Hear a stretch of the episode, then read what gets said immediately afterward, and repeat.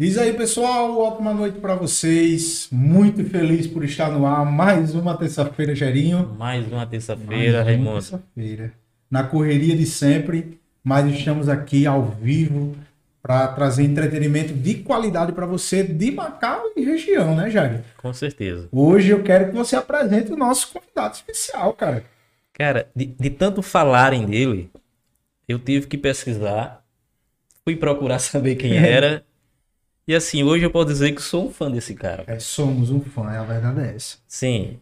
O cara é ator, escritor, cara faz cordel de forma maravilhosa, cordelista. Então, assim, eu quero apresentar, já posso dizer, o nosso amigo, É. Matheus Ferreira. Boa noite, boa noite.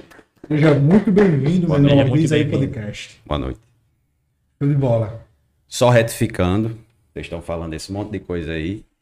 Quando alguém vem me chamar de poeta, eu digo, não sou poeta, eu sou prestador de atenção.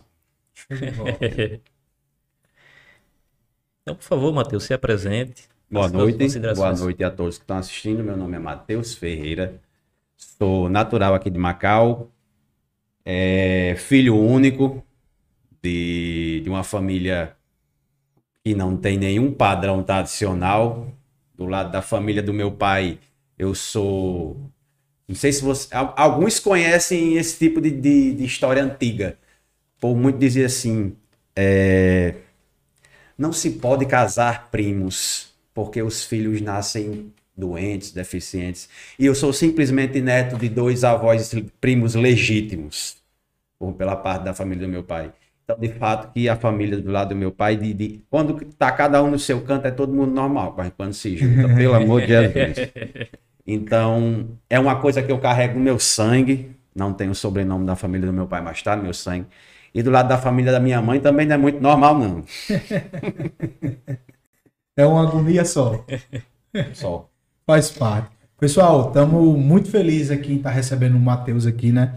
Ele, tanto que tem acompanhado também o nosso podcast e a gente tem falado muito, tanto nos bastidores, como também aqui em alguns programas, você já viu a gente falando, é, falando que a gente tem gostado do conteúdo dele. Macau precisa de mais poetas, precisa de mais pessoas que levantem a cultura, né? Principalmente nessa geração, essa é a verdade.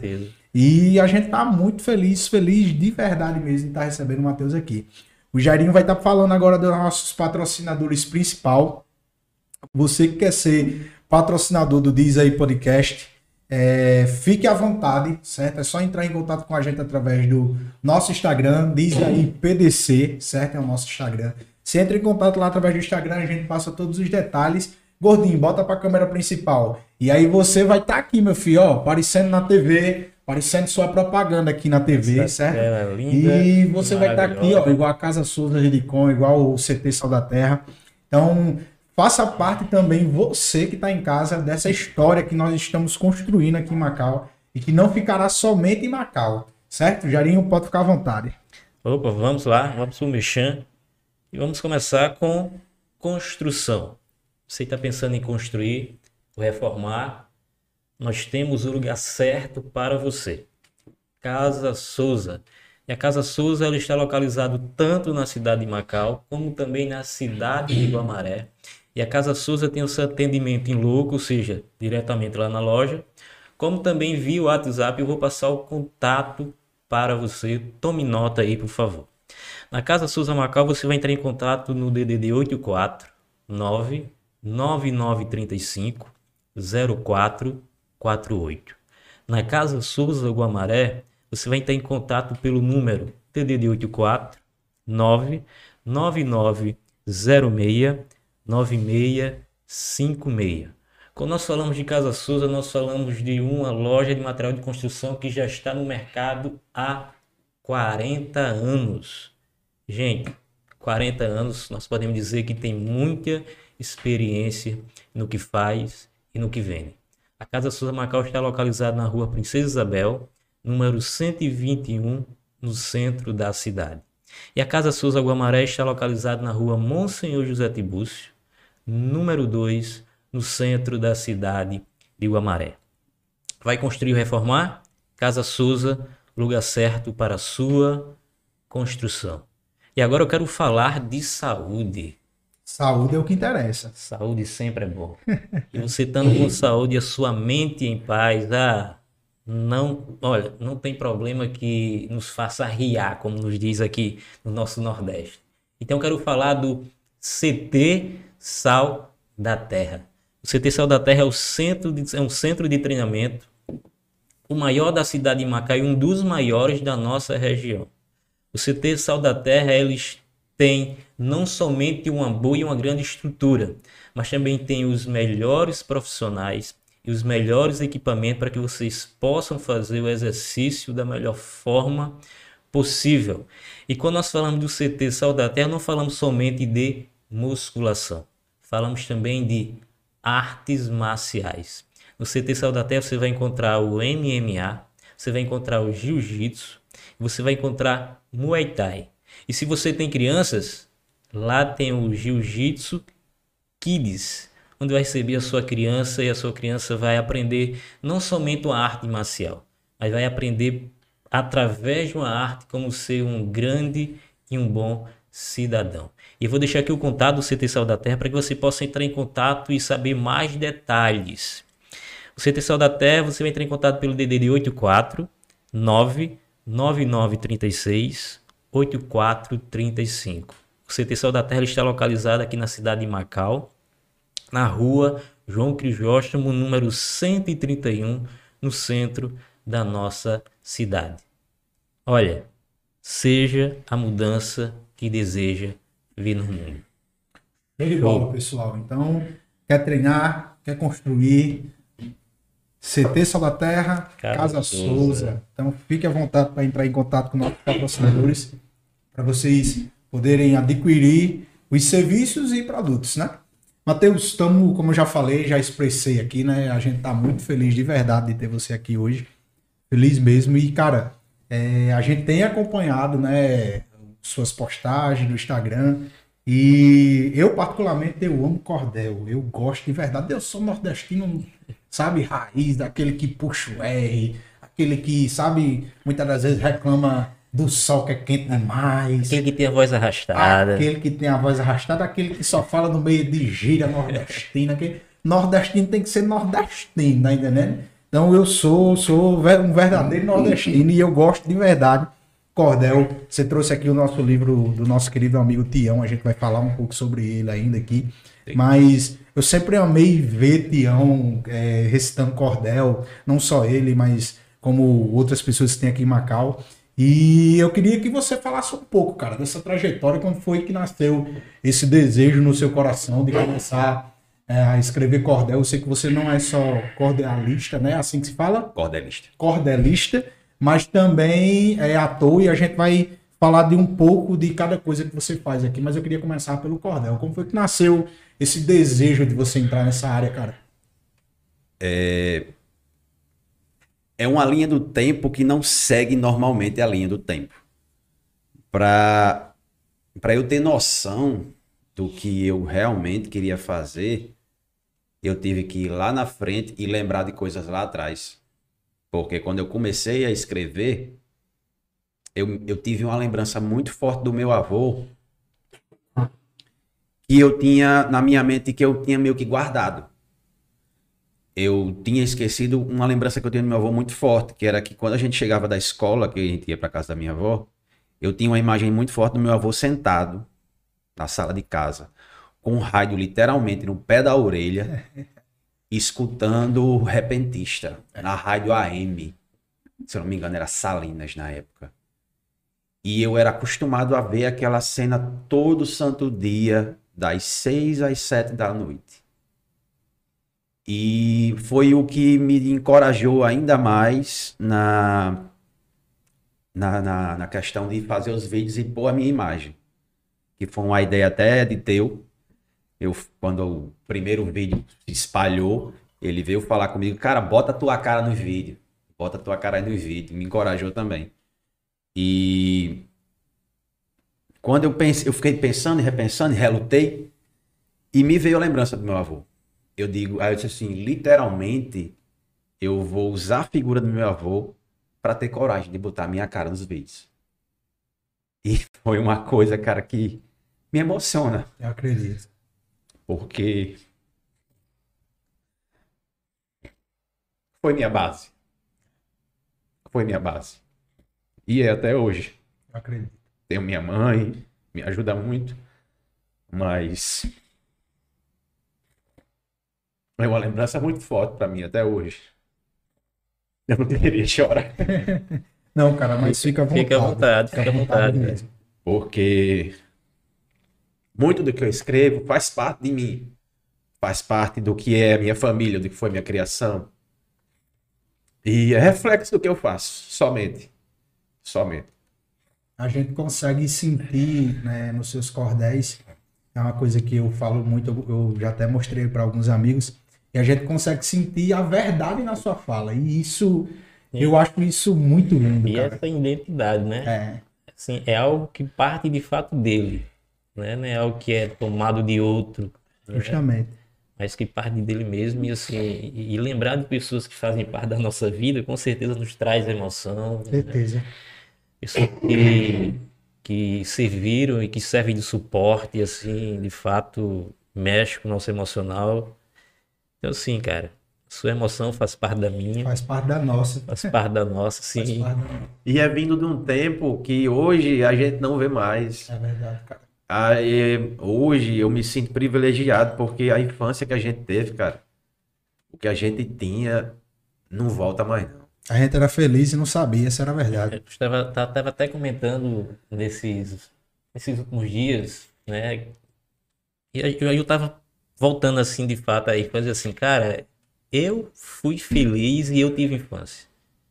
Porque os meus filhos hoje, assim, não- tem a infância que eu tive, nem vai ter, porque os perigos são maiores, Certeza. né? Assim, no tempo que eu era criança, na Ilha de Santana, você contava as casas. Então eu podia sair na rua sem nenhum problema, eu podia ir pro quintal sem nenhum problema. E hoje, infelizmente, Não era essa não é dessa forma. Né? Assim, eu queria que meus filhos pudessem viver o que eu vivi. De saber de fato o que é você brincar, de você poder correr descalço na areia, de você cair e ralar o joelho, né? De você jogar bola assim na rua e quando chega em casa sem a unha, porque o chute chutou o chão. Cara, e isso que é infância, Verdade. né? E, Exatamente. e assim, e quando você começa a lembrar disso, assim, de fato, Raimundo, é, é essa frase que você sempre diz: nós éramos felizes não sabia. e não sabíamos, Essa é a verdade. né? Mas pode continuar. Mateus. E, quando eu comecei a escrever, eu vi que eu poderia agregar tudo isso.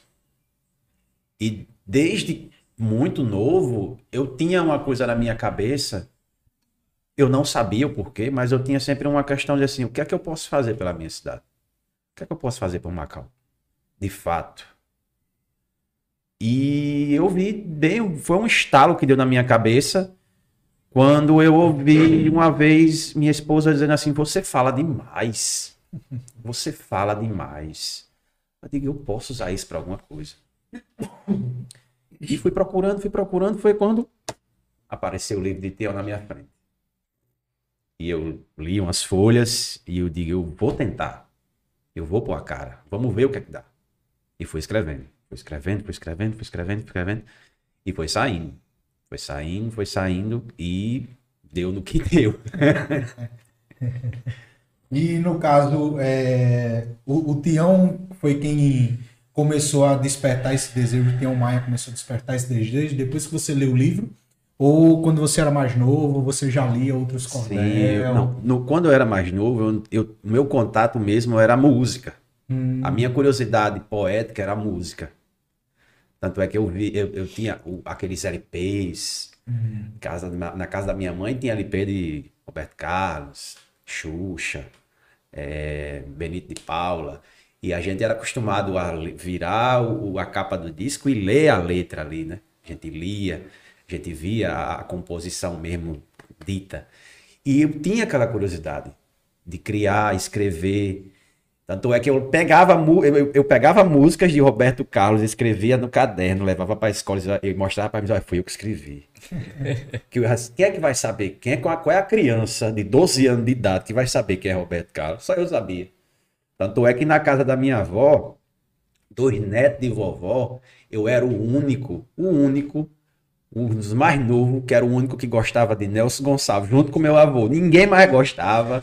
Minha avó não aguentava mais meu avô escutando Nelson Gonçalves. Todo dia estava lá, eu e ele. Tanto é que até hoje eu gosto. Eu gosto de Nelson Gonçalves. Minha avó dizia assim: como é que pode um menino dessa idade gostar de Nelson Gonçalves? Aí eu vou lá da cozinha e dizia: é porque é o único que tem bom gol. É um velho no corpo de menino. e no caso, é, começou pela música, mas aí como foi que entrou o cordel? Entrou o cordel a partir do momento que eu leio o livro de, de Tião. de Tião. Mas cara. até então você já escrevia algo que não era cordel. Escrevia, mas nada que se aproveitasse. Aí eu li, comecei a escrever e pronto, fui-se embora. Aí depois disso veio Patativa do Assaré, comecei a ler, foi também uma mudança muito grande na minha vida, nessa, nessa desse lado poético, e também foi a, assim, uma mudança para mim também gritante, porque eu tive contato de fato com, com a poesia de cordel, a literatura de cordel, me fez enxergar outro lado da escrita da literatura de cordel que eu conversei com vocês aqui antes, que eu estou reorganizando tudo que eu escrevi e adequando ainda mais a uma métrica da literatura de cordel, que foi uma conversa que recentemente eu tive com o Max também, que é uma pessoa que O Max Kennedy. me ajuda muito e assim me dá a direção de muita coisa e ele me deu a dica é, adeque mais seus textos à métrica da literatura de cordel para que fique melhor para que fique num- numa, numa, numa dialética melhor e eu comecei também esse trabalho justamente para esse percurso que eu estou tendo para a publicação do meu livro que eu estou trabalhando tanto para isso Show de bola. Então você está fazendo uma reedição dos seus cordéis já escritos. Sim, assim, boa parte deles estão estão adequados nessa métrica. Alguns bem antigos, os primeiros, que estão fora um pouco. E eu estou pegando eles e só ajustando para essa métrica da, da literatura de cordel, que ela pede para que seja realmente dita. Isso aqui é literatura de cordel. Olha, isso, isso é interessante porque eu não conhecia. Também não. Eu, eu não conhecia essa, essa questão, como nós podemos falar aqui, Metodologia. essa, É. essa questão metódica Eu, da. eu, uso, a- eu uso a expressão métrica, mas nada mais é do que regra. Métrica é regra. A regra, para que uma literatura de cordel, um texto de cordel seja dito, é texto de cordel. Interessante. Nada mais do que isso. sabia. Eu pensei que era só escrever realmente. É aquela questão de, de uma palavra se parecer com outra, de, de- Não, tem essa questão, mas tem o- os diferenciais de quantidade de verso, que é o que diferencia. Ah, sim. E aonde, aonde a rima vai entrar, entendeu? O É tamanho. preciso sempre que seja aqui a curiosidade. curiosidade começou já, viu, pessoal? Vamos sair, do roteiro. Na verdade, hoje nem tem tanto roteiro, né? Hoje, Mas hoje é um papo. é, hoje é um bate-papo show, show de bola. Mas é, é preciso, é, sempre no cordel, que é, ele seja algo que tenha relacionamento de, na questão da rima, que ele tenha algo rimado, Sim. ou não tem essa necessidade. Há necessidade da rima, mas ela tanto pode ser alternada como junta. Um verso após outro de rima ou um verso alternado do outro de rima. Vai muito do que o poeta, do que o escritor escolhe e tem como sua preferência. Por exemplo, o livro de Patativa do Assaré que eu estou lendo, ele não segue uma linha só de poema. Ele, ele viaja muito, ele muda muito a métrica. Tanto é que é um, um dos livros que eu mais estou gostando de ler, porque aumentou muito a minha capacidade de escrita. Tanto é que é uma coisa que é outra coisa que eu gostaria muito que isso mudasse nos dias de hoje. As pessoas não leem mais. É verdade, cara. As pessoas não leem mais. E isso gera uma coisa que a gente esquece. Literalmente a gente esquece, que é o quê? A memória da gente vai embora. Vai embora. E depois que eu voltei a, a, a- a criar o gosto pela leitura, eu melhorei muito minha memória. Muito, muito. E isso é uma ferramenta que eu tenho de, de escrita, inclusive, de inspiração. Porque tem hora que eu bom, terminei de fazer um texto. Aí na minha cabeça veio logo um alerta assim, a fonte secou. Eu não vou conseguir escrever mais. Só que aí eu vou, pego o livro, abro, folheio, leio os quatro, cinco poemas, saiu. Isso é muito show de bola, meu cara. Criatividade. Eu não sei, eu, assim, a minha ferramenta para escrever é ler. E foi uma coisa que, conversando com o Tião esses dias, ele confirmou para mim. Quer escrever, quer conseguir produzir, leia. Leia, leia, leia. Né? E aqui a gente pode até voltar na questão de, de redações, né? Se você não lê, se você não tem conhecimento do cotidiano, sua, a, a sua, você corre o sério risco da sua redação ser a nota mínima. Né? Eu sempre fui muito bom em, em- humanas, redação, essas coisas. Eu era péssimo em matemática, essas coisas As assim. exatas número exata não. nunca foi minha praia. E a minha paixão por cordel surgiu é, no meu ensino fundamental. É, a gente fez um trabalho, né? Colégio, geralmente, ensino fundamental tem muito disso. Pelo menos antigamente tinha, não sei nos dias de hoje, mas acredito que tem ainda, né? Cultura faz parte, é a nossa base, essa é a verdade. E a minha primeira relação com o cordel foi realmente citando um cordel. E, e eu me apaixonei de verdade. Eu, meu irmão, isso é muito massa. Comecei a ler um pouco mais, nunca tive é, a habilidade de escrever. Fazia muito poema para minha esposa, né? Quando a gente começou a namorar, fazia diversos e diversos e diversos e diversos poemas. E não parei, até recentemente comecei a fazer outros, mas tenho que voltar a fazer mais, viu, gordinho? Quero continuar conquistando a mulher dia após dia, né? Vai, vai ser um E- livro desse poema, não? Oi? Vai ser um livro desses poemas, não? Rapaz, é uma ideia boa fazer um livro, né? Poema amoroso. Olha. Uma ideia boa, vamos pensar direito. E surgiu a minha relação com, com o cordel dessa forma. E foi, literalmente, foi amor à primeira vista, porque eu acho que o cordel, ele faz parte da cultura do nordestino, É, cara. com certeza. Retrata muito, né? É algo muito, muito, muito, muito lindo mesmo de se ver. Eu queria, eu já quero, já quero, hoje eu tô, hoje eu tô bem pra cima, eu tô ligado no 220 hoje, viu, pessoal? Queria já que você lesse o cordel pra gente aí, cara. Eu queria já começar assim. Vamos Fica à vontade É, aí, pode escolher. A gente escolheu, ele Não, trouxe eu, alguns eu aqui. né? deixei na sequência, mas se você quiser. sequência. Se você quiser mudar aí a sequência. Vamos lá, vamos lá. É, paciência, o povo tá aí me ouvindo, né? O nome desse aqui é Gente Pior que o Cão. A ruindade tá por aí desde que tudo existe. E tem quem não consiga distinguir ou entender no que ela consiste.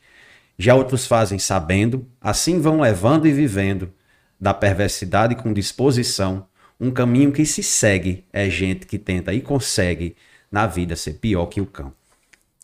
Dão desculpa com motivo para uma ação destrutiva, discursinho invasivo para tanta palavrinha depreciativa. Sem sentir, melhor por sua causa um papel, iludindo ainda pensa que vai pro céu. Tanta besteira que é dita, falação, leseira que para nada serve. É gente que tenta e consegue na vida ser pior que o cão. Mente, inventa e ilude, na maior cara de pau. Não tem quem faça ou mude esse povo de alma escura. Recorde do que não presta por hora, a cada dia que passa só piora. Nem reza ou mobilização que resolva o que se pede. É gente que tenta e consegue na vida ser pior que o cão. Bate, esfola e castiga, tem uma fresta de lógica, espizinha até que consiga, atingindo a forma física ou psicológica. Intenção tão suja que a vista encandeia, que não melhora nem puxando cadeia. Mesmo existindo a condição que o tinhoso se apodere, tem gente que tenta e consegue na vida ser pior que o cão. Minha própria resolução para essa baixeza profunda é correr para longe dessa destruição, carreira do calcanhar bater na bunda. Se, de- se, de- se deixar de ser ruim, não vai ter nenhuma trégua, vá com suas traquinagens lá para baixa da égua. Mói de atraso sem noção, que tanta nojenteza persegue, é gente que tenta e consegue na vida ser pior que o cão. Show de bola, cara. Como foi que surgiu esse, esse cordel? É, nessa, nessas pesquisas de, de ir lá na raiz de tudo, porque é uma coisa que se, se, se, se mescla. O, o cordel surge lá atrás, através da chegada da, da, da- de Portugal no Brasil, porque isso vem a, a partir da colonização, porque é uma, é um- uma tradição vinda através de Portugal. Então ela se mescla com o Brasil e ela se foca e ela se expande no Nordeste. Que através disso, o cordel, antigamente, naquela época, ele tinha mais veracidade do que o próprio jornal. O cordel ele era usado para passar notícia, acontecimento, desastre, Crítica. crítica, lenda. E ele era divulgado em feira. Que nem o pessoal hoje fica vendendo as coisas, Aham. vendendo as frutas, e no meio ali ficava o pessoal vendendo notícia.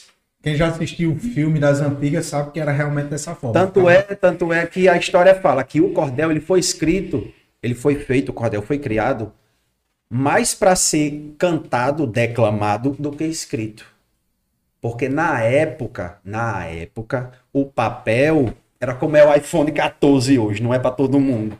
Então na época não se tinha muito a tradição e o contato com a escrita, o papel em si. Então o cordel era mais falado do que escrito.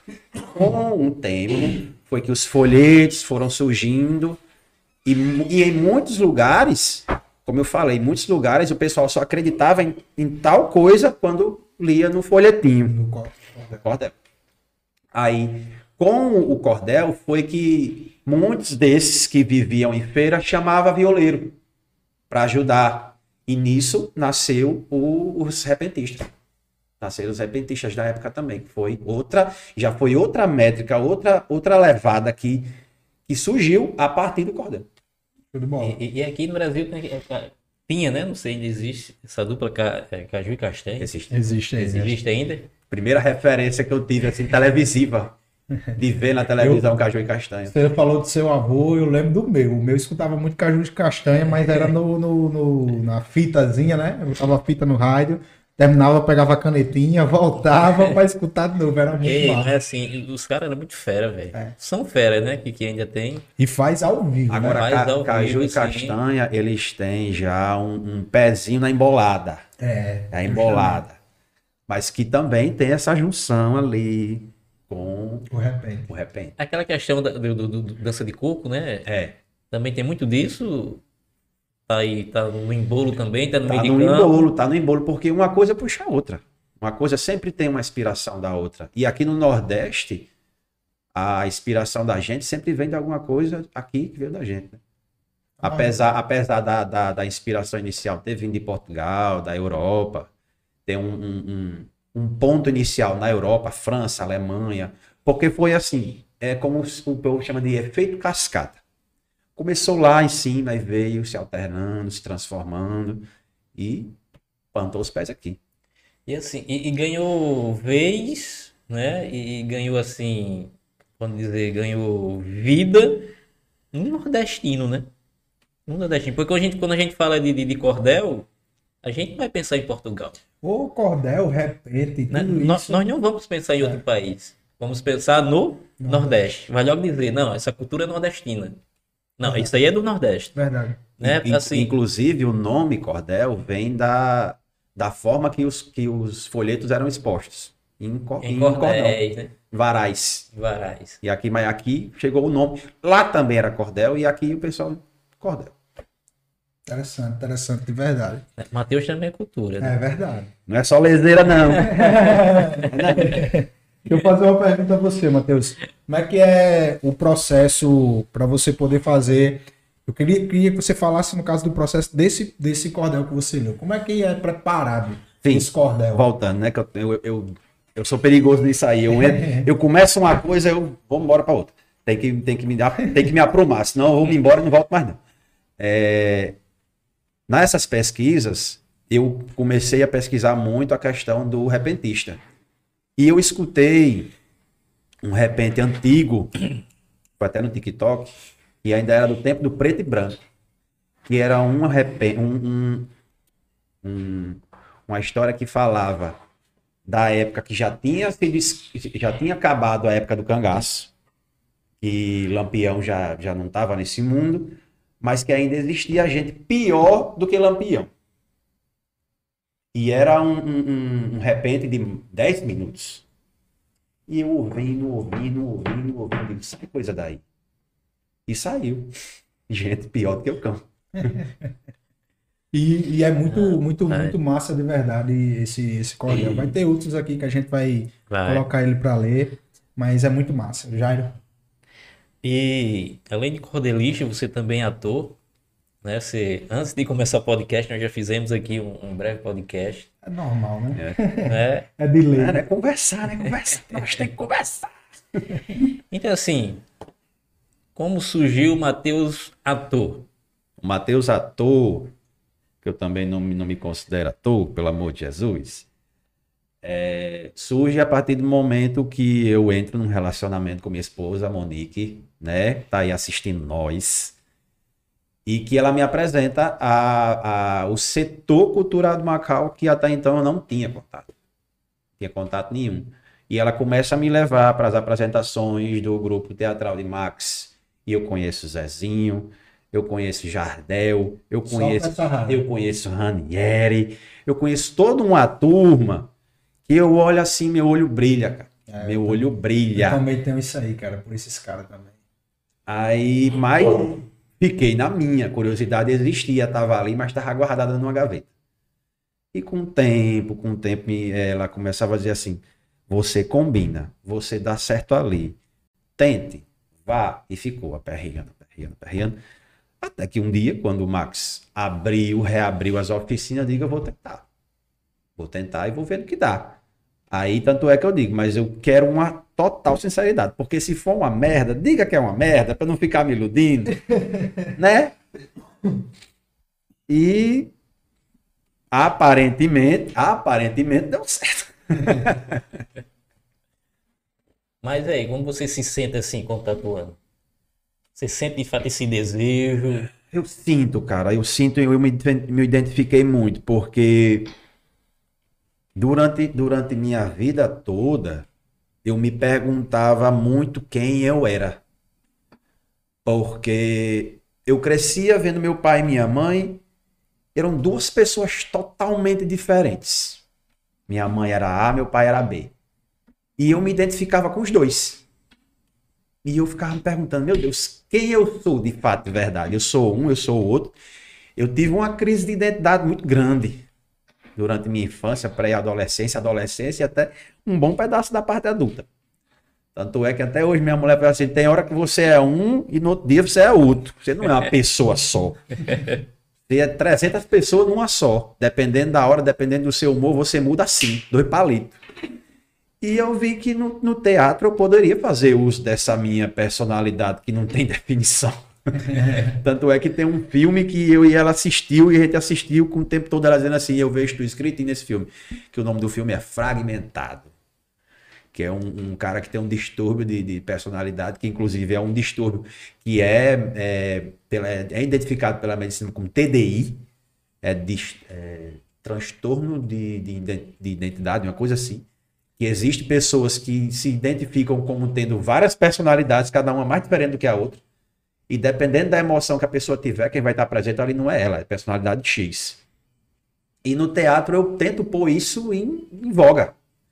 Tanto é que toda vez que eu tô numa cena, num- em alguma coisa, não sou mais eu. Eu boto na minha cabeça. Não sou eu. É fulano. Até o momento que acabar. Acabar, eu volto. Show de bola, show de bola você falar isso, porque aí eu já quero pegar o gancho e fazer uma pergunta. Esse ano, o nosso primeiro convidado é, do nosso podcast foi o Zezinho Lopes, né? Você não assistiu, clica aqui e vai assistir o primeiro episódio com o Zezinho Lopes, você não vai se arrepender. Assista depois de terminar isso aqui, pelo amor de Jesus. e é, ele falou sobre a paixão de Cristo, né? Que você fez é, Jesus. E aí eu queria saber como é que foi pra você ter feito esse papel, cara. Mas foi um processo, foi literalmente um processo, porque em 2022, o ano passado, eu participei também. E nos ensaios, Zezinho olha pra mim e fala assim: "Se prepara que o ano que vem é você". Aí eu digo: "Conversa. Conversa, Zezinho vai deixar o papel de Jesus". E pra mim, oxe, tá doida. Aí vamos pra frente. No desenrolar de 2022, nos ensaios, na- na- nas oficinas, do nada se forma uma mesa redonda e me chama. Digo, é o seguinte, Zezinho, o ano que vem, não vai poder fazer Jesus Cristo. E vai ser você. Sim, na cara dura. Eu digo, tá, coisinha. Tá bom. Qual é o processo daqui para frente? Esse primeiro processo é deixar a barba crescer. Não tire mais, não. Nem corta o cabelo. Tá deixando aí, vira um mendigo. e fui deixando, fui deixando, meu visual foi mudando e eu fui tentando me acostumar com a ideia. Chegou os ensaios e eu fui me transformando, me transformando e o processo foi foi longo, mas foi foi compensador para mim. Porque foi uma emoção que eu nunca vivi na minha vida. Eu imagino. Tanto é que nos ensaios eu tentava fazer de tudo para não me deixar cair no, no, clima que eu sabia que eu ia cair se eu levasse tudo a sério nos ensaios. Eu fazia de tudo para desfocar da seriedade. Eu brincava o tempo todo, eu fazia piada com tudo o tempo todo, para tirar o foco. Porque eu sabia que se eu fosse focar na emoção do, da, do texto, da cena, eu ia passar o ensaio todo chorando. Porque era uma emoção muito grande. Para mim era uma emoção muito grande. Porque em casa, ouvindo, passando texto, fazendo um processo de memorização, eu não aguentava. Eu não aguentava. Tanto é que tinha ocasiões que minha mulher me pegava chorando do nada sozinho. Diz, o que foi? Não, tô aqui. Tô aqui passando texto, ouvindo texto e não dá. Não dá. É uma emoção muito grande. Tanto é que no dia da apresentação não teve como. Não teve como. Eu, eu, eu botei o pé no palco e digo, vai, deixa aí. E no que foi o ápice para mim foi o momento de Getsemane. Para quem já leu essa passagem, é uma das passagens mais lindas. Mesmo. Que é um momento para mim que eu tô, eu tô ciente que tem um monte de gente olhando para mim, mas eu olho para frente e eu não vejo ninguém. Eu não vi ninguém na minha frente, cara. Até hoje, quando eu dou uma piscada que eu lembro, eu me, eu me assusto ainda. Porque eu olhava para frente e eu não via nada. Parei, aí eu olhei para frente, não vi ninguém, eu tô sozinho. Eu tô sozinho. E ali eu pude colocar para fora o meu sentimento quando eu estava sozinho. Do que aquele, aquele momento passava por mim. Eu, no, no lampejo, dizia assim: se eu tivesse no lugar de Jesus naquele momento.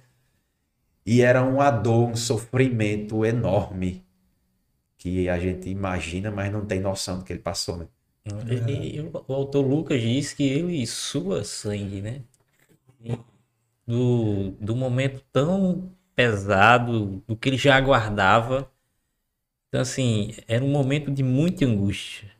Muita angústia. Você saber que você tá ali sem ter nenhuma culpa, sem ter nenhum pecado, e você vai pagar com a vida pelo pecado que você não tem. E biblicamente falando, é, é, o motivo dele ter suado sangue, né? Algumas pessoas falam, alguns teólogos falam que realmente foi isso o pecado do mundo tá sobre ele naquele momento, ele ter ciência do que ele estava realmente carregando, né?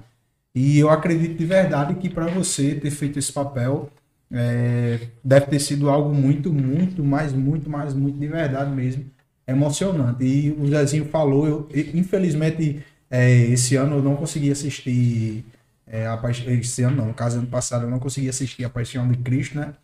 E mas eu escutei muitas pessoas comentarem muito, muito bem a respeito da sua apresentação, a respeito da apresentação também como um todo. E isso é muito bom, cara. É uma das coisas que você falou aqui e é uma das coisas que a gente escuta muito. Você que está em casa com certeza já deve ter escutado isso. É o quanto Macau é rico em cultura, em talentos. E o bom disso é porque você mesmo já falou isso, né? Que você tentava fazer de uma forma de levar o nome de Macau, de ajudar Macau. E isso é muito bom de verdade, porque Macau ela tem uma cultura enorme, tem atores muito bons, comediantes, é, é, é, tem pessoas que são bastante influentes na área da cultura. E isso é, é louvável, eu acho isso muito lindo de verdade quando a pessoa quer carregar o nome dessa cidade, que é uma cidade muito boa para se morar, para se viver. E com certeza, com certeza, de verdade, não poderia ter sido uma pessoa melhor do que você, cara. Que você realmente. Eu falo isso porque você realmente mostra muita emoção na sua fala, cara. E a sua simplicidade na forma de você falar, de você se, se expor, se posicionar. Isso é muito bom, cara. Muito bom de verdade. Deus conserve isso dentro do seu coração. Isso é muito bom. É, teve uma coisa que, que me deu um, um, um acordar nesse sentido, que foi quando teve, estava próximo do dia de Benito. Foi no final de março para o começo de abril. E ontem as homenagens e me deu uma vontade assim, eu tenho que escrever, eu tenho que falar desse cara. Porque eu convivi com ele. O meu pai trabalhou anos e anos com Benito na, na, na, na UERN. E foi um cara que a gente conheceu. E Macau precisa muito de um cara como ele, ainda. Ainda. E eu voltei, procurei por tudo que tinha dele internet. E achei um. um meu, era para eu ter olhado para falar exatamente sobre isso. Uma entrevista que tem com ele, acho que. Do tempo que. Acho que era 2007, 2008, uma coisa assim. E fez com que eu escrevesse um texto com, com relação a ele, que até eu publiquei essas semanas. E que era um cara que brigava muito pela cidade. Ele não estava nem aí com que ninguém falasse dele. Ele queria brigava muito pela educação, lutava muito pela educação todos os dias, que é uma coisa que a gente precisa muito, o investimento na educação. O ser humano sem educação, sem formação, ele não é nada. É verdade. Ele não é nada. Ele é, uma, ele é simplesmente um, uma ferramenta é, simples, sem importância, que qualquer um chega, faz uso, engana, o ser humano tem que ter informação. Não importa se ele vai lhe dar retorno positivo ou não. O ser humano tem que ter estudo, o ser humano tem que ter tenência dos direitos dele. E era uma coisa que Benito fazia. Principalmente pelo fato de lutar pela educação e pelo bem da cidade. E é uma coisa que eu vi e me inspirei muito. Até hoje me inspira. E não só ele, muitas pessoas também. E que a gente tem que ter esse orgulho. Qual é a, qual é a vergonha qual é a vergonha que se tem em dizer assim, eu tenho orgulho de ser magauense. Eu gosto da minha cidade. Eu luto pela minha cidade. Eu vou falar bem da minha cidade. Por mais que alguém chegue para mim e diga assim, não precisa falar muito de Macau.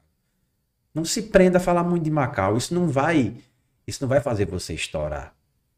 Aí é que eu tenho mais vontade de falar de Macau. Aí é que eu vou falar ainda mais de Macau. Porque é a minha casa. É onde eu nasci. É onde eu vivi, é onde eu tenho as maiores e melhores lembranças da minha vida. É isso. Exatamente. E a gente sempre tocado nisso aqui, né? O quanto Macau é rica, não somente no seu ouro branco, mas em pessoas. Né? Temos várias figuras aqui caricatas na nossa cidade, vários artistas, escritores, atores, assim, enfim. E, assim, tem a minha prima Michelle, que, que até ela também escreveu um livro agora, né? De memórias. Assim, e ela sempre tá fazendo questão de falar da sua infância na cidade de Macau. Por mais que ela hoje mora em Natal, por mais que ela tenha ganho um. um lá que os vereadores dão, um, um uma comanda lá de, de, de natalense, né? De, de, mas ela sempre faz questão de eu sou de Macau. E nós devemos orgulhar disso. É a cidade onde nós nascemos, onde nós crescemos, onde nós tiramos o nosso pão de cada dia, é onde nos alimentamos, porque meu pai era pescador. Então, assim, o peixe do rio de Macau, o peixe lá do rio da ilha de Santana. Então, assim, por que não se orgulhar dessa cidade tão bela? Dessa cidade que recebe tão bem as pessoas. É, muito receptiva. Né? E assim, quando se fala de Macau, as pessoas, algumas pessoas, quando não estão fora daqui, que faz questão de, de, de cobrir essa sua infância, de cobrir de onde veio, de, de cobrir de onde aprendeu as coisas. E assim, enquanto eu puder falar de Macau, enquanto eu puder falar da minha terrinha Ilha de Santana, eu falo com todo amor, eu falo com toda alegria, porque da mesma forma eu tenho orgulho de onde eu sou. Eu tenho Tem ser orgulho, assim. eu tenho orgulho, Temos. eu tenho orgulho de onde meus pés pisaram. Tem que ser assim. Trabalhei em uma salina, onde meu pai trabalhou, onde meus irmãos trabalharam. Então, assim, faz parte da minha história. Faz parte da minha vida e eu não posso tirar isso. Uma, uma coisa que você não pode dizer e ninguém pode é que você é insosso. Exatamente. Boa, muito boa. V- Vamos ler mais um cordel ou temos Bora, alguma pergunta bora. aí? É- Você é que Eu vou manda. escolher o cordel. Tra aqui, deixa eu escolher um aqui pra você ler. Fala. Deixa eu ver aqui. Eu queria que você lesse. Estamos numa sinfonia aqui Eu hoje. quero- Pessoal, eu quero falar um negócio pra vocês antes de escolher aqui o cordel pra você. No episódio, eu fui assistir o episódio de, de Polly, né? Que foi o episódio passado. Meu Jesus, o que eu tossi naquele episódio. Pessoal, a gente tá gripado. Eu vou pedindo desculpa a vocês já, viu? Dessa vez tá eu, o produtor, tá Jairinho, tá Matheus, tá todo mundo gripado. E olha que eu tomei injeção. Eu tava. Vocês E- estão achando que eu tô ruim, eu tava pior ontem. E se tiver aparecendo uns trovão, as trovadas, uns negócios aí, a gente tossindo. São efeitos, são efeitos, são efeitos Eu quero que você leia Sonoros. esse cordel aí. Esse cordel aí, ele contou aqui no bastidor pra gente. O que foi que fez ele escrever esse cordel, ele não vai falar aqui. Claro que não. É algo muito, muito, muito é, pessoal da parte dele. Mas eu quero que você reflita. Só reflita nesse cordel. Vamos lá. O que você é? O que é preciso fazer para ser rotulado? Sendo por gosto ou profissão, o merecimento de ser intitulado por talento ou aptidão. Tornar-se dançarino na primeira coreografia, empresário no primeiro investimento, padeiro na primeira padaria, produtor no primeiro evento, engenheiro na primeira construção, professor na primeira ensinamento, doutor na primeira direção, é, pedreiro ao fazer o primeiro cimento. É preciso abrir a boca e dizer o que se é para ser reconhecido, ou é necessário fazer o que fizer para que seja merecido? Pescador no primeiro peixe pescado, artesão na primeira escultura, cozinheiro no primeiro pedido cozinhado, pintor ao primeiro traço de pintura, porteiro a abrir a primeira porta, atacante a fazer o primeiro gol, agricultor no plantio da primeira horta, piloto de avião em seu primeiro voo, repórter na primeira entrevista, astrônomo descobrindo o universo, modelo na primeira capa de revista, poeta na escrita do primeiro verso. Antes do primeiro passo, existe a vontade de andar. Então aquilo que eu faço está no meu coração, na mente e no meu pensar. Uma palavra não te define, e sim o amor e o esforço que você tem. Não é necessário se transformar numa vitrine e esperar um título ou rótulo de seu ninguém. Show de bola, cara. Massa. Eu gostei desse cordel, eu gostei de verdade. Desse aí a gente tava lendo aqui alguns que ele deu, e esse eu gostei muito, porque é uma crítica, né? Mostra que é, não precisa você ser bom, né? A verdade é essa. A primeira vez que você faz algo, não precisa ser bom e nem reconhecido, mas sim você saber que você tem esse dom. Para mim, o que fica é isso: ter esse dom de você poder fazer e fazer, né? Porque quem dá a cara tapa bater, igual você dá, fazendo cordel, fazendo essa coisa, postando, né? Que com certeza para você deve ser um, um desafio muito grande, igual você falou que é. E as pessoas, às vezes, que estão ao nosso redor, não tem essa noção o quanto a pessoa se prepara, né, para poder fazer isso. E, e Paulo falou até algo aqui relacionado a isso, né? Para quem está começando nesse meio digital, de dizer assim, olha, não critique um vídeo de alguém porque a imagem não teve boa, porque muitas vezes ela não tem condição de comprar um celular bom para que a imagem seja saia bem. Então não, não, não critique, mas pelo contrário, vá lá, de força para que ela possa continuar e quem sabe ter um celular melhor para que possa fazer um Justamente. vídeo com uma melhor imagem, um melhor áudio. Né? E, e a gente sofre muito isso aqui, eu creio que o Matheus sofre, que, que ele falou essa questão, você não vai para lugar nenhum não, falando sobre Macau não.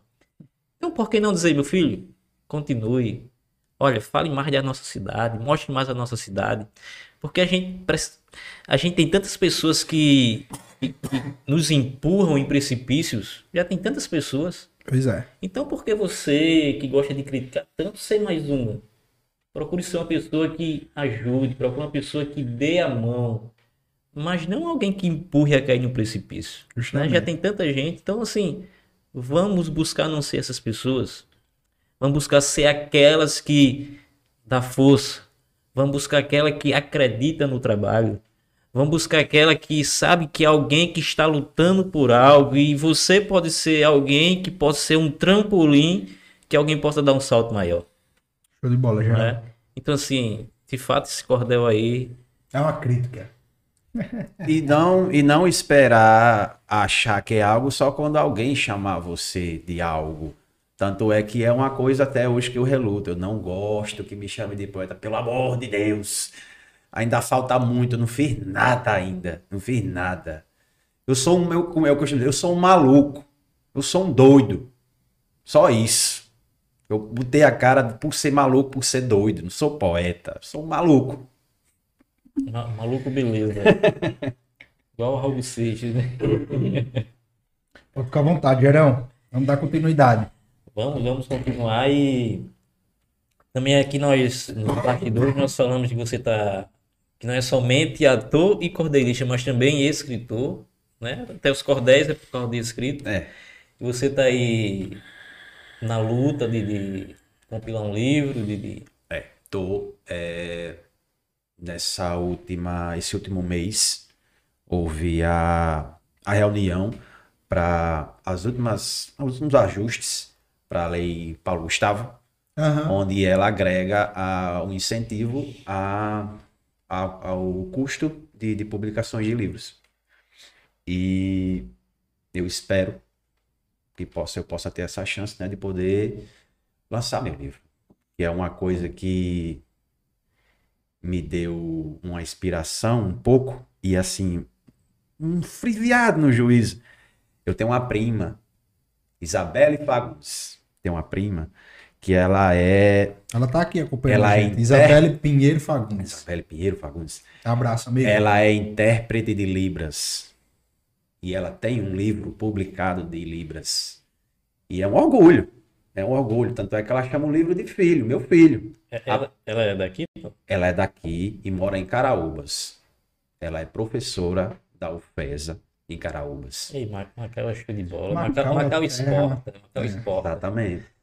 Exatamente. Tanto é que eu botei um apelido nela, vou entrar nesse assunto, botei um apelido nela e uma prima minha de Natal, senhorita Ana Caroline, de parentes imaginárias, porque eu mando mensagem no WhatsApp e só me responde depois de não sei quanto tempo. Tanto é que eu fiz, eu fiz, eu fiz um texto das duas de parente imaginária, só não trouxe pra cá, ficou dentro de casa. E aí, no caso do livro, você tá.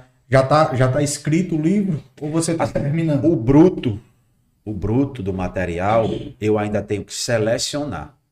Porque, assim, eu lendo outros livros, eu tenho visto que varia muito. Tem edição de livro que tem 37 cordéis. E tem já um livro que tem 10. Vai muito do que a proposta do livro for é, conseguir para ser lançado. Eu ainda tenho uma ideia muito inicial assim sobre o que, assim sobre o que é que eu vou abordar. Porque como já me disseram, Valdemir, valeu Valdemir. Valdemir, o próprio Max, minha esposa, é, diz assim, conteúdo para colocar no livro você tem, você só tem que selecionar esse conteúdo. Tanto é que aquele cordel que eu disse a vocês que eu terminei hoje, eu tenho desejo, já tenho desejo de colocar. Tanto é que, pronto, tem outro, já tem outro. É muita coisa. Eu pensei em trazer para cá, só que eu fiquei um pouco receoso pelo tamanho. Ele é um pouco extenso. E que é um texto que eu fiz recente. Eu fiz esse texto de sexta para sábado. Porque eu fui aí foi um- um- uma realização minha que eu não sabia que eu ia ter e quase que eu tive, mas tive. Que eu fui a Mossoró. Eu fui a Mossoró com, com minha esposa, com o Max e, e minha sogra também, Norma, né? É, e eu tive a oportunidade de visitar o Museu de Antônio Francisco, que é tido como o maior poeta cordelista do mundo. Aham.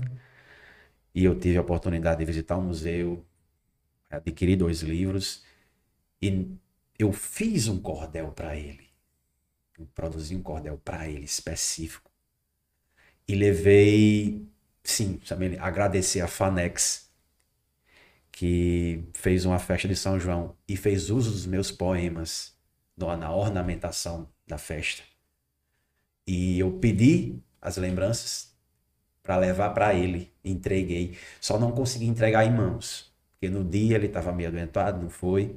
Mas eu tive a oportunidade de estar no mesmo palco que ele pisou. Show de Um bola. palco recém-construído. Justamente para o São João do Mossoró. E eu tive a oportunidade de pisar no mesmo palco que está ali do lado do- de, dos dois netos dele, que são cordelistas, e da mãe, da filha de, de Antônio Francisco, que é cordelista. E Max foi e falou, né, do que eu tinha levado, da intenção que eu tinha de entregar, mostrar meu trabalho, muita simplicidade, porque na frente de um homem daquele não tem como. E eu acabei recebendo um convite para subir no palco e declamar um poema meu. E instantaneamente, em, em- de instinto, eu saí daqui vestindo uma camisa com o nome estampado Macau. E tô eu, sexta-feira, São João de Mossoró, do lado do Museu da Resistência, declamando um poema onde eu falo da minha cidade. Show de bola, cara. E isso pra mim não tem preço. Não tem preço, cara. Pode falar o que for. Pode falar o que for. Eu acho muito, muito lindo de verdade o orgulho que o Macauense tem de ser macauense. Pra quem dizia que não ia a lugar nenhum, foi É. até Mossoró, Pisou no palco o com. palco do maior poeta cordelista do mundo. Tem muita coisa já pra botar nesse livro, cara. Muita coisa de verdade. Quando lançar o livro, faço questão que você venha aqui pra gente poder divulgar também, né? E poder falar alguns, alguns versos do livro. Matheus, eu queria que você falasse um pouco pra gente, cara. Como é que é seu preparo? é, você é um, cara muito criativo, tá? É, porque, sinceramente falando, é, você postar. Quanto é você tem noção quantos vídeos você posta de rios com, de, de, de cordel no mês? Você tem essa noção? Chega a ter essa noção ou não, não chega? Como eu sou, sou muito iniciante nessa parte digital e como eu não faço, eu creio que eu não faço tanta promoção do meu do meu material, é, os, as quantidades de, de- de reprodução e de visualização são moderadas. Mas, sinceramente, cara, eu não, não- não- não dou muita. Muito, Mas assim, na, na questão do, do- dos, dos cordel, você tem noção quantos cordel você faz no mês? Você chega a escrever, mas passa de 10, de 20? Eu vai. Não Só contabilizo, não. Vai. Cara, você é muito vai, criativo, Vai. viu? Porque o cara vai, tem, que ser, vai. tem que ser muito criativo. É, você, você tava até falando aqui, né, que às vezes acorda pela madrugada e sai aquela, assim, dá aquela luz. E até hoje, até hoje tem coisas, porque assim, é, desse negócio que eu falei da lei Paulo Gustavo, Max me convidou para declamar um texto lá, de abertura. Só que ele me fez esse convite no dia. Era de noite, ele liga para mim de manhã e fala assim: tem como tu falar dois textos teus lá? Aí eu, tem. Mas na cabeça tava, não. Aí eu endoidei. Que eu também não queria fazer desfeita com o homem, né? Aí eu endoidei. Eu digo, Monique, eu vou ter que fazer alguma coisa pra memorizar dois textos pro teu irmão mais tarde.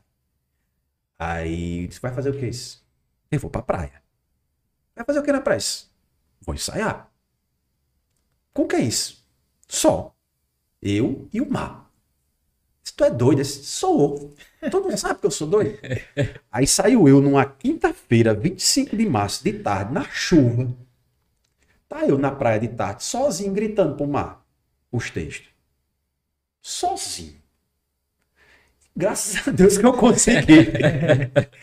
Aí é uma coisa que eu lamento muito, porque do nada me saiu um texto, do nada, do nada me saiu um texto assim, ó. Sem escrever nem nada, me saiu um texto. Pá. Eu falava frase atrás de frase. Parecia que eu tava endoidando mais do que o normal. E eu não escrevi. E não escrevi. E eu lamento por isso, porque se perder eu não consigo lembrar de jeito nenhum. Tem, tem que dormir com a caneta e o caderno do lado. É por isso que o celular, infelizmente, nesse sentido, o celular vive colado em mim. Porque qualquer besteirinha eu vou ali e já escrevo. Eu deixo, deixo guardado. Como diz o ditado, deixo marinando. Aí da- dali, aí já vem outro negócio, aí eu vou escrevo. Isso quando, por exemplo, qual foi esse texto, esse primeiro texto meu, que deu essa repercussão toda, esse que tá aqui na minha camisa. Eu escrevi ele de uma lapada só. Esse, esse aqui, esse outro que você botou aqui, esse também saiu de uma lapada só. cara. Na hora já. Que eu não escrevi. Se eu Esse não, que você leu agora. não, esse que você botou, esse, esse aqui, esse Macauê. É texto que sai assim, ó. Eu Se com- na hora não for, já, e já e, se, e se eu não escrever, eu perco o fio da meada. Tanto é que tem texto meu até hoje, que eu comecei a escrever e por correria deixei ali e eu não consigo terminar até hoje porque eu perdi o fio da meada. Infelizmente, minha cabeça, minhas catracas giram desse jeito. Infelizmente é assim. Então, assim, então tem cordéis que saem de uma vez e tem outros que vai saindo E tem outros que vão saindo mais devagarzinho. aos mais pedaços. mais devagarzinho. Eu não sei, assim, eu não tenho contato. Quer dizer, eu tô tendo um contato agora, de duas semanas pra cá, com um cordelista do Ceará, Bruno Tavares. Inclusive, se ele estiver assistindo, Bruno, estamos em contato, estamos fazendo escambo cultural. Ele, vai, ele já ficou de mandar ele mandar o livro dele pra mim. E eu vou mandar um livro também pra ele, né? Pra fazer a troca. Vou mandar umas lembrancinhas também, que eu não sou besta. E a gente tá numa troca de, de, de experiência, de, de, de processo criativo, que também eu espero que me agregue muito. E se for o caso, também agregar ele, né? Porque é um cara muito bom, muito bom. Tem um, um engajamento muito grande no TikTok e no Instagram também. E que fez uma amizade comigo que eu não esperava. Não esperava. E tá sendo gratificante. Todo dia a gente se fala. Ele é do, ele é de uma cidade chamada Missão Velha, no sertão do Cariri do Ceará. Lá nas brenhas mesmo. Mas é. E assim, aí ele me contou a história de que lá nessa cidade tem um casarão, que o nome- até hoje é preservado, tem o nome Casa, se não me engano, é Casa Grande, que onde é a cidade onde, onde residia Padre Cícero. E que lá nessa casa ele recebia o bando de Lampião. E foi de lá, dessa cidade, que ele saiu em direção a Mossoró que houve todo aquele processo Aham. e tal. E quando eu falei para ele, eu estou indo a Mossoró, tô, vou ter contato com o Antônio Francisco e tal. Ele disse, homem, pelo amor de Deus, pega um livro do poeta para mim. Eu vou fazer essa correria. Não deu certo, mas a gente vai adequando. E quando eu falei para ele de um outro livro, que Tião tem também, O Dia que Lampião Levou uma Carreira de Macau, aí ele só, eu quero esse livro também. Aí eu vou fazer a correria, vou arrumar o livro, vou mandar para ele também, porque é uma união, cara. É uma Verdade. união. E isso, se isso em algum momento se reverbera. Em algum momento se reverbera. Não tenho nem dúvida disso. Vamos ler mais um cordel? Bora. Fica à vontade, pode escolher. Cadê aquele? Esse aqui. Vou ler esse aqui. Esse aqui é. Ele surgiu quando eu estava assistindo um podcast também de Braulio Bess. Ele estava. O primeiro podcast que ele participou, se eu não me engano. E ele falou três palavrinhas. Ele soltou três palavrinhas e me fizeram escrever esse texto pequeno. E foi, foi um dos textos que saíram assim, de três palavrinhas. O nome do texto é Fama, Dinheiro e Poder. Da vida difícil já viu embaraço, a quem espera nunca alcança, na mão de quem sonha o fracasso e ter tanta esperança. olho grande de quem quer e nada faz, preguiça e ambição demais, para ganhar o mundo inteiro, exagero de estima e passa por cima para ter poder, fama e dinheiro. Tanta trama, negociação, rede de amigos, muito esquema, falsas promessas com traição, fazem da verdade real dilema.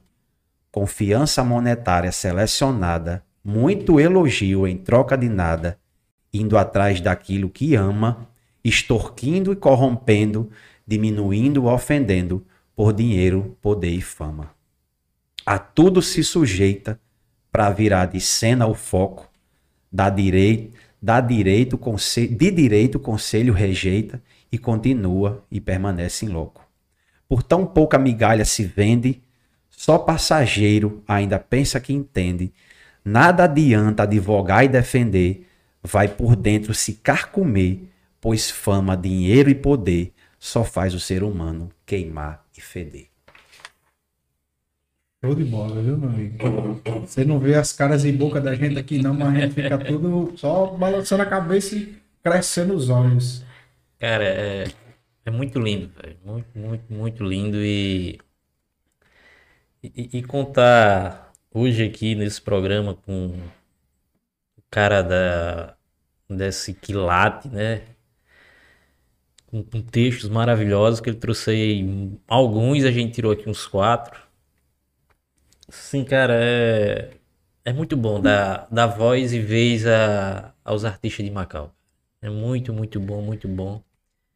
E, e, as, e, e Macau precisa saber que aqui tem pessoas totalmente capazes de fazer o que é necessário para se ter uma boa cultura, Verdade. para se ter uma boa educação.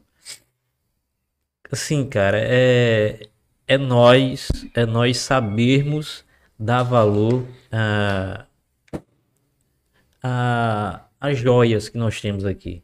né? Nós precisamos disso, cara. Nós precisamos, infelizmente, assim, é a população, é o poder público que que fazem de tudo para dar as costas a, a, a talentos É verdade. que nós temos aqui. Mas assim, mas eu creio, eu creio que, que Macau vai, ainda vai ser muito, muito conhecido pelos talentos da terra. Eu creio, eu creio. Não parou somente em Paulinho de Macau. Não parou somente Paulinho de Macau. Tem muito, muito mais coisa e Macau ainda vai ser muito, muito conhecido. Eu tenho certeza disso.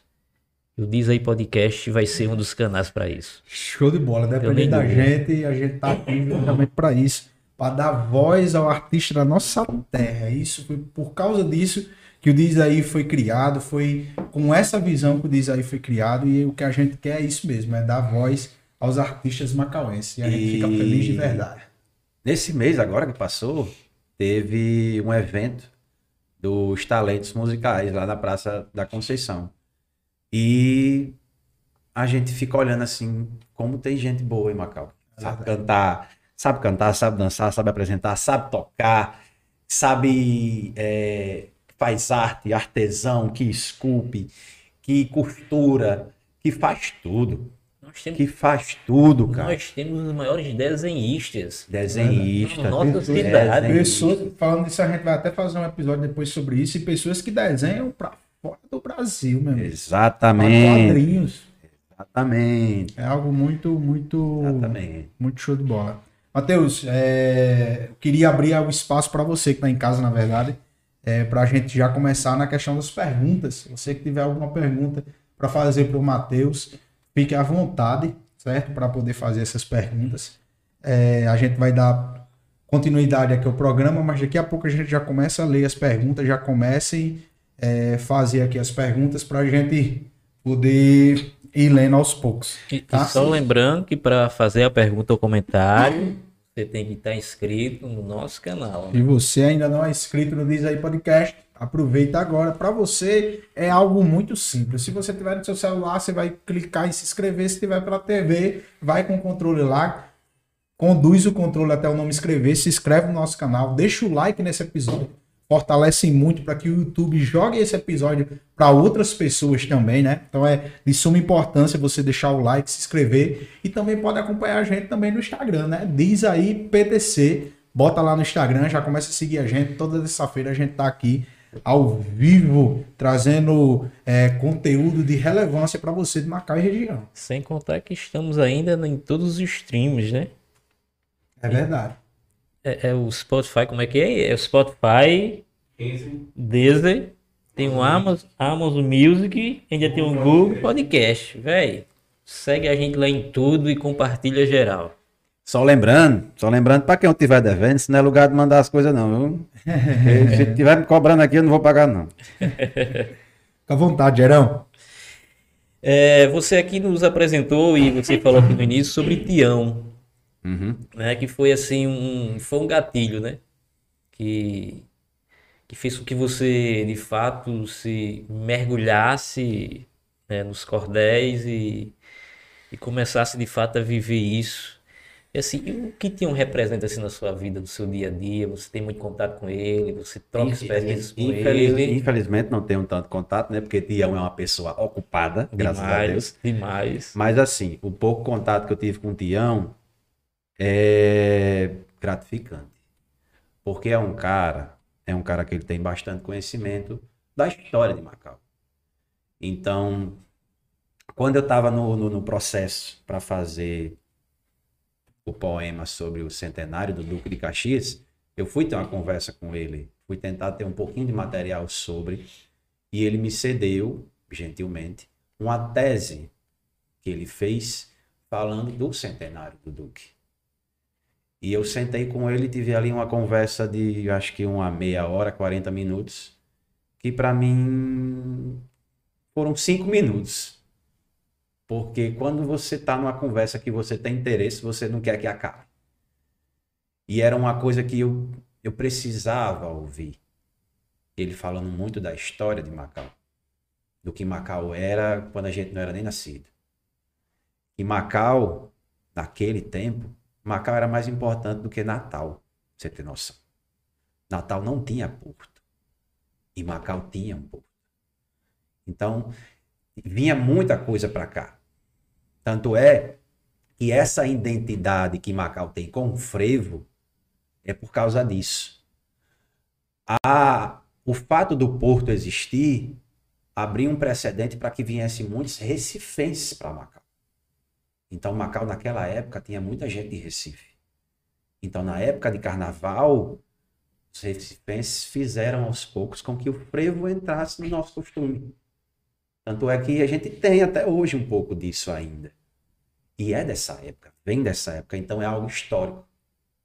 É algo histórico que muita gente não sabe.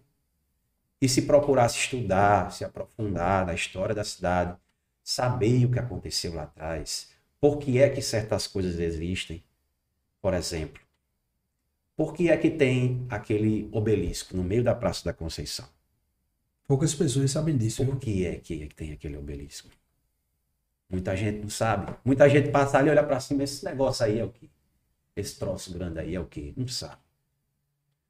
O cruzeiro. Por que é que tem um cruzeiro? Tudo tem uma história. E é uma coisa que poderia ser um pouquinho mais preservada.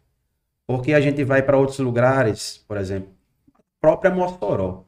própria Mossoró tem muitos prédios históricos e que é uma coisa que, querendo ou não, traz uma beleza para a cidade. E que Macau ainda tem. Macau ainda tem isso. Mas também falta um pouquinho ainda de, de consciência de cada cidadão. De ter essa consciência. De lembrar de onde veio, de onde eu vim, para ter a certeza de para onde se vai. Isso falta um pouquinho.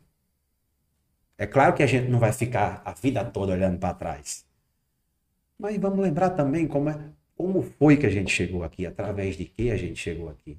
E teve muito trabalho, muito esforço de muita gente que fez com que a gente chegasse no que a gente é hoje, na cidade que a gente tem hoje, na história que a cidade tem hoje.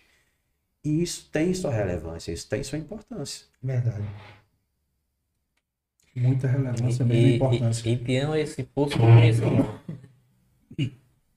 E Tião é esse poço de conhecimento, né? Pois é, ele me falou que por causa da, da- do porto, aqui em Macau se produzia tudo.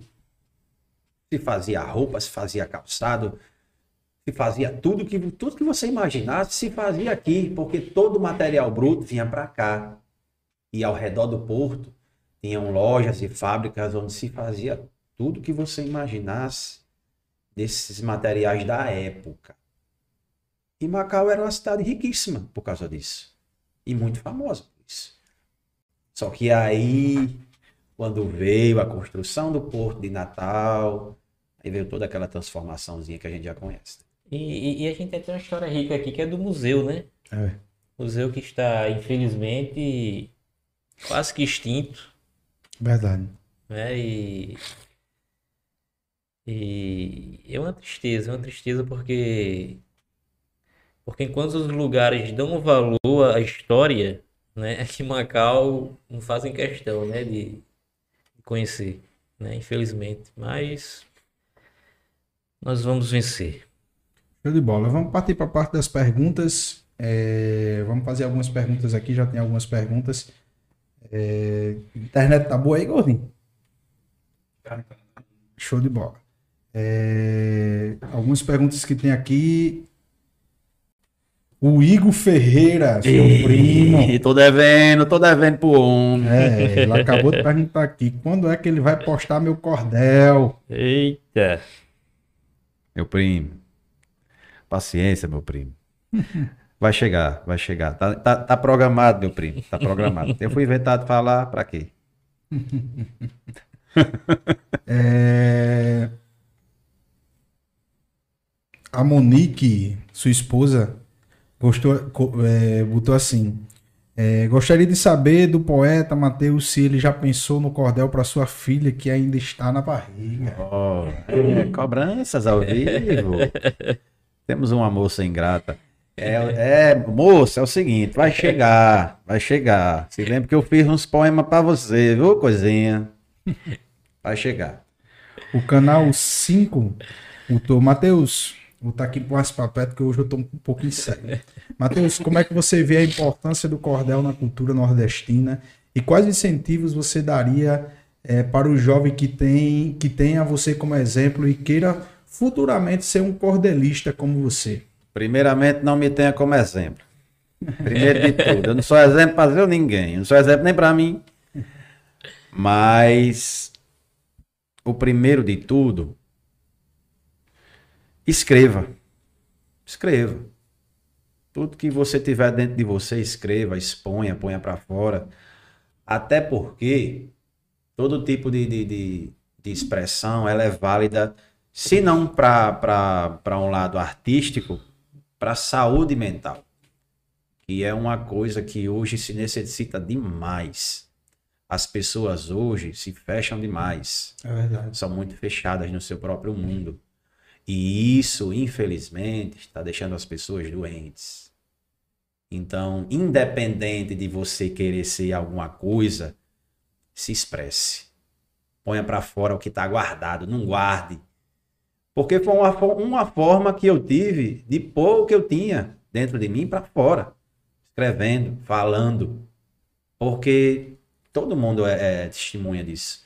Quando você tem alguma coisa, alguma angústia, alguma coisa dentro de você e você não expõe, você vai apodrecendo por dentro. Quando você não desabafa, quando você não põe para fora, você se adoece, você se estressa fácil. verdade. Então, é uma coisa que todo mundo deveria fazer. Se não escrevendo, ou falando, ou dançando, cantando, ponha para fora. É a melhor forma que existe. A Monique também perguntou assim: é, e como ele falou, em qual parte fragmentada dele ele se encontra hoje? A minha parte fragmentada de hoje. Boa pergunta. Que é uma coisa que eu nunca consegui identificar. A minha parte fragmentada de hoje eu acho que é a do cordelista. Eu acho que é a do cordelista em formação. Que graças a Deus, tenho pessoas ao meu redor que me aconselham e que me dizem: isso aqui não tá bom, isso aqui pode melhorar, vá por aqui, vá por ali, que é uma coisa que eu preciso dizer. Se eu estou sendo notado ou falado ou comentado por alguém, não é por, por benefício meu, por glória minha. Eu tenho pessoas ao meu redor que me ajudaram, que fizeram eu chegar nesse pedacinho de lugar. Minha mãe, minha esposa, meu cunhado, meu, meu sogro, Valdemir, é, aos meus companheiros de teatro, todos eles que me ajudam, que me fazem, me mostram exemplos de tudo, toda semana, e que me fazem agradecer a todos eles por fazer com que eu tenha chegado até aqui. E para mim já é mais do que lucro. Porque quando eu comecei a fazer isso, eu não almejei nada. E eu não almejo nada. Eu cheguei no ponto em que eu queria chegar, que era ouvir um elogio da minha mãe. Não preciso mais de nada. O que vier, o que veio depois disso, é lucro. Eu já consegui o que eu queria. Show de bola. Cara, você falando emociona demais, bicho. De verdade mesmo. Eu não sei você que tá em casa, mas eu já me arrupiei aqui várias vezes. Já. Eu já tô, já, já, já era fã, tô ficando mais fã ainda. Eu não sei você, mas eu. Já deu vontade de chorar. Já, já deu vontade de chorar, já deu vontade de chegar, já deu vontade de levantar, dar um abraço, porque o cabo estava emocionado, verdade mesmo. É, o Igor colocou aqui, sua tia, eu acho que é É peicinha, minha tia peicinha. Sua tia, sua tia Peici está muito orgulhosa de você e está cobrando o cordel dela também. Pois é, viu? eu vou falar aqui. Eu escrevi um cordel. Escrevi um cordel. Falando, porque assim, na minha vida, eu me acostumei, tive ótimos momentos na casa da minha tia em Ponta Negra. Minha tia mora muito bem, obrigado. Menino, que mulher chique. E como todo pobre que sai de Macau para ir para Natal, não sai para passear, sai para médico, né? Aí ia eu e mãe para Natal, por médico. A gente ficava na casa da minha tia Peicinha. Cosplay de rico, porque a casa da minha tia, qualquer global mora dentro dela. Aí escrevi uma história onde o Matuto sai daqui para ir fazer uma viagem Natal, vai para Ponta Negra e quer se amostrar na praia e quase morre afogado. e essa história vai vir aí nas próximas semanas. Aguarde minha tia, eu já mandei. Primeiro de tudo, né? Mandei para ela, ó, mandei, gravei, ó, veja aí, cita o nome do povo, né? Tem que saber, porque quem tá envolvido tem que ser, quer autorizar. Pode ir ou não pode ir. É a primeira coisa que eu faço. Quando eu faço um texto falando de alguém, eu mando. Fiz um texto, tem um texto.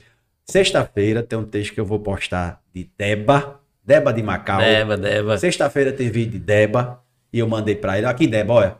Falando de você, autorizas. Mas você não vai falar do faz pena, não, né? Não.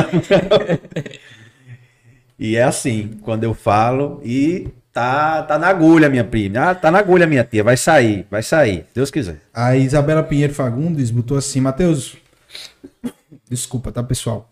Matheus, você compreende a importância que o seu trabalho tem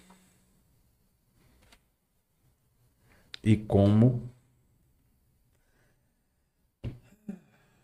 não tenho, não, não, não mensuro.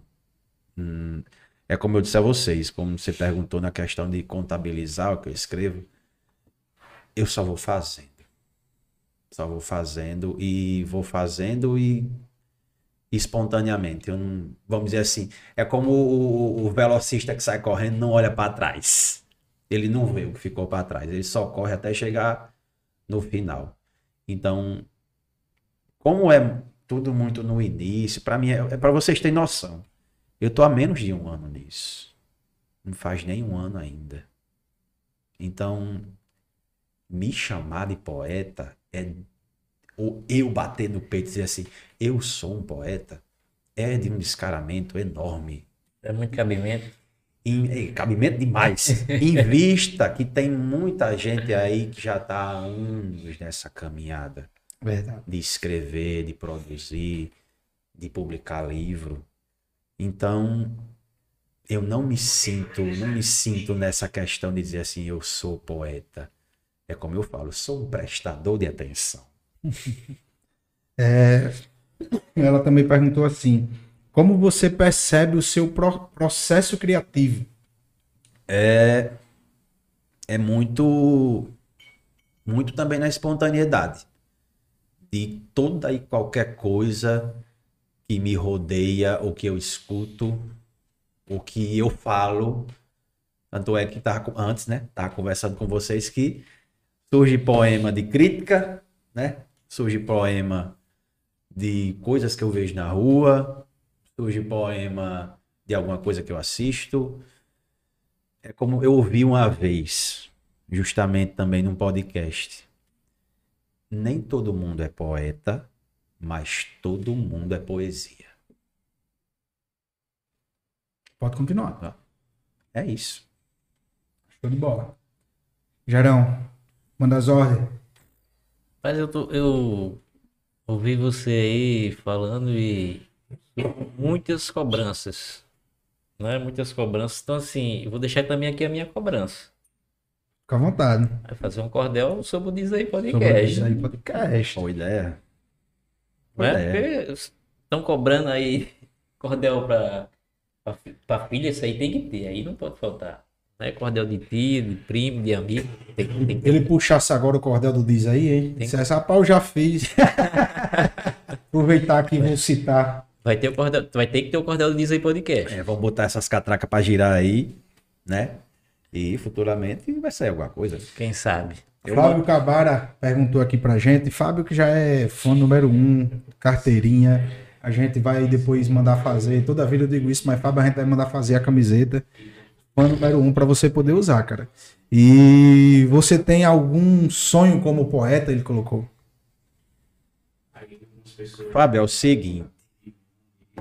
Sinceramente, é, se eu conseguir, de alguma forma, fazer o nome de Macau chegar em algum lugar fora daqui, como eu fiz um pouquinho lá em Mossoró, tô feliz. Tô feliz. Já tentei em outras ocasiões, né? De, de repente, sei lá, alguma coisa minha aparecer numa em alguma coisa, onde eu dissesse o nome de Macau. Você é doido. Hum, é o que eu falei, dinheiro não paga. Dinheiro não paga. Por mais em si eu chegar em algum lugar que eu chegue agregado ao nome da cidade. Entendi. Esse é meu. Se é um interesse, é esse. Fazer Macau ser reconhecido pela sua arte. Show de bola, show de bola mesmo. Matheus, muito massa. a gente agradece de verdade é, o episódio de hoje. É, foi muito bom, de verdade, cara, de verdade mesmo. A gente já sabia é, que você seria um convidado muito especial para o nosso podcast.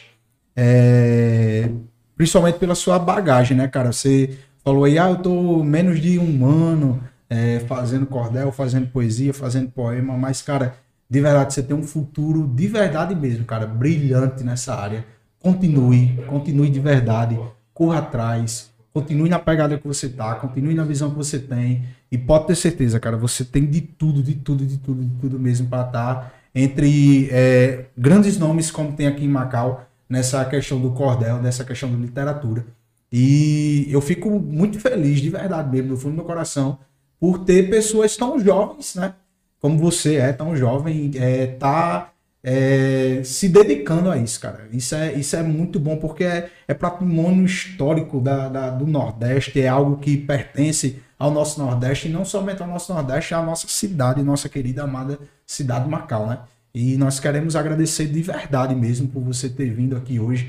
Queria que você pudesse se comunicar com o pessoal que está aí nos assistindo, né, na, na câmera aí, e deixasse uma mensagem para essas pessoas, uma mensagem que tiver no seu coração nesse momento, seja de gratidão, de esperança, seja do que for, e que você possa é, cada dia mais, cara, continuar nessa visão. É isso que eu desejo, é isso que nós fazemos parte do Diz aí Podcast deseja pra você, cara. Pode ficar à vontade. É, Por mais que não pareça, a câmera não tem muita intimidade comigo. Eu também não tenho muita intimidade com ela, não. É, assim, eu tenho muito a agradecer a cada um da cidade. Inclusive, uma coisa que eu estava na cabeça aqui para falar, mas com desenrolar a gente vai se perdendo.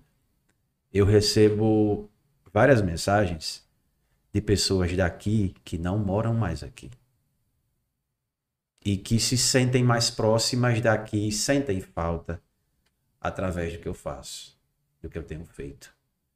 Inclusive, um, um perfil de Instagram que surgiu recentemente chamado Macauense da Gima.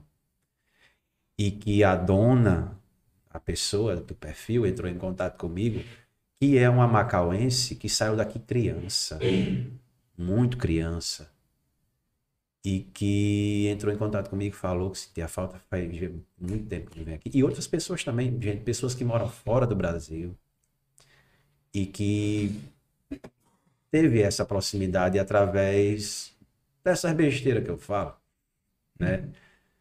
E para mim é gratificante. Eu agradeço a cada comentário, a cada compartilhamento, a cada curtida, a cada visualização porque não é uma coisa, como eu falei, não é uma coisa que eu tenha feito almejando algo. Tanto é que foi um comentário que você fez de começar um perfil do zero. Tá- é A mostra que eu não, não almejei alguma coisa. Eu simplesmente estava usando meu perfil pessoal para expor uma coisa que nasceu de mim, surgiu em mim. E que de repente eu vi me vi gostando de fazer. E que se é, se é para se contar como um diferencial, pode ser que seja isso. Porque não me forcei a entrar nisso, foi espontâneo e me sinto bem fazendo isso. E se isso gerar alguma coisa em alguém, ou para a cidade, ou seja lá para o que for, Tô feliz, muito feliz. Show de bola. Show de bola mesmo. Jairinho, nesse momento, vai estar falando dos nossos patrocinadores novamente. E em seguida a gente finaliza. Vontade, Jairo. E vamos finalizar com mais um cordel. Show de bola. né? É Macau. Macau, como é? Macaueiro. Macaueiro. Então eu vou aqui fazer o mexão. Quando finalizar o mexão, o Matheus vai citar mais um cordel aqui pra gente. Turma, vocês já sabem, né? Vai construir ou vai reformar. Nós temos o lugar certo para onde você ir procurar produtos de melhor qualidade. Eu estou falando da Casa Souza Macau e Casa Souza Guamaré. Casa Souza Macau está localizada na rua Princesa Isabel, número 121, no centro da nossa cidade. E a Casa Souza Guamaré está localizada na rua Monsenhor José Tibúcio, número 2, no centro da cidade de Guamaré. Eu vou deixar aqui o contato, o WhatsApp, que tem todo um atendimento online, onde você lá vai tirar todas as suas dúvidas e também você vai poder fazer as suas compras. Na Casa Souza Macau você vai entrar em contato pelo 849 99350448 e a Casa Souza Guamaré no 849 9906 9656. Há 40 anos, Casa Souza, lugar certo para a sua construção. Também não podia deixar de falar aqui do CT Sal da Terra, que é o maior centro de treinamento da nossa cidade um dos maiores da região. O CT Sal da Terra ele está localizado ali na rua João Crisóstomo, número 131, também no centro da nossa cidade. E para você tirar mais dúvidas e pegar todos os horários, você vai entrar em contato pelo número 84 9936 84 35. CT Sal da Terra, um lugar de propósito. Seja a mudança que deseja ver no mundo. Show de bola, Gerão. Vamos lá, Matheus. Vamos Dê mais um cordel pra gente poder fechar mais um episódio. E esse episódio hoje foi muito, muito, mais, muito de verdade especial. Primeiro de tudo, Jairo e Raimundo. Agradecer não sei quantas vezes a vocês, porque lá no primeiro episódio, quando o Zezinho estava aqui, vocês falaram uma coisa, eu disse, "Hum, conversa. É doido esse jeito, dois doidos, vai chamar eu pra quê? Agradecer muito, muito a cada um de vocês. E aos outros também, né? Teu quando esteve aqui, falou de mim, citou meu nome, também sou muito agradecido a ele. Falar também é, Fábio, Fábio Canal 5, que é uma pessoa que eu tenho tido uma amizade também gratificante, também é um cara que tem me agregado muito. É um cara que eu não conhecia. Por um motivo de, eu- de um, em um dos meus vídeos ter usado imagens do canal dele, a gente acabou se aproximando. Que ele poderia muito bem ter vindo em mim, ter metido pau, mas não, ele veio, agregou. É um cara ótimo e que eu tenho muito a agradecer pela amizade dele. E voltando aqui para o Macaueiro, o poema que vocês querem que eu leia, é, ele surgiu de um pensamento que eu tive através de um livro de Benito, que é o Macauísmo, que é um livro bem, de certa forma, antigo. Eu, Ele é- eu li, eu cheguei a ler esse livro. É, eu li um pouco dele também. Eu, eu inclusive, estou em conversação com o Max para que ele me forneça um exemplar que ele tem para que eu termine de ler esse livro que eu comecei de ler. Comecei a ler ele lá atrás, na época, quando foi publicado, e não consegui terminar. Quero re- reavê-lo e terminar. E através desse livro nasceu o pensamento do Macaueiro. Sou barco à vela, navio no mar, eu sou pesqueiro. Navegador do som do ar, sou portueiro. Batalhador do sonho alheio, sou guerreiro. De sol a sol, queimando a pele, sou salineiro. Sou quietude que vem do mato, sobrejeiro. Fim de semana descansar, eu sou praieiro. Sou zoada no meio-fio, sou bonequeiro. A voz que leva a notícia a léguas, sou fuxiqueiro. Vibrante do tambor, sou percussão, sou batuqueiro. Pulador de quatro dias e quatro noites, carnavalzeiro. No mela-mela, sou fuzueiro o tempo inteiro, sou fuleiro. Quero mais, teus gritos cabais, sou bagaceiro. Sonhador imaginário, demais cenários, sou arteiro. Sorriso aberto, do jeito certo, sou poeteiro. Inovador, investidor, sou marqueteiro. Fomentador, dom criador, eu sou blogueiro. Presença alerta que te desperta, Senhor de terreiro. Santificado, purificado e abençoado padroeiro. Sou comedor de interior, sou cuscuzeiro.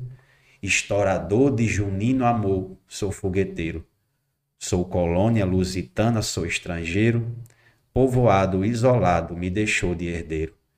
Estrela guia de tua descoberta, eu sou cruzeiro, solo arado e bem temperado. Sou macaueiro. Viva a cultura, viva o cordel, viva Macau. É isso aí. Pessoal, você que está em casa, muito obrigado. Obrigado de verdade por mais um episódio. E nós ficamos por aqui com mais um Diz aí Podcast. Obrigado, gente. Show!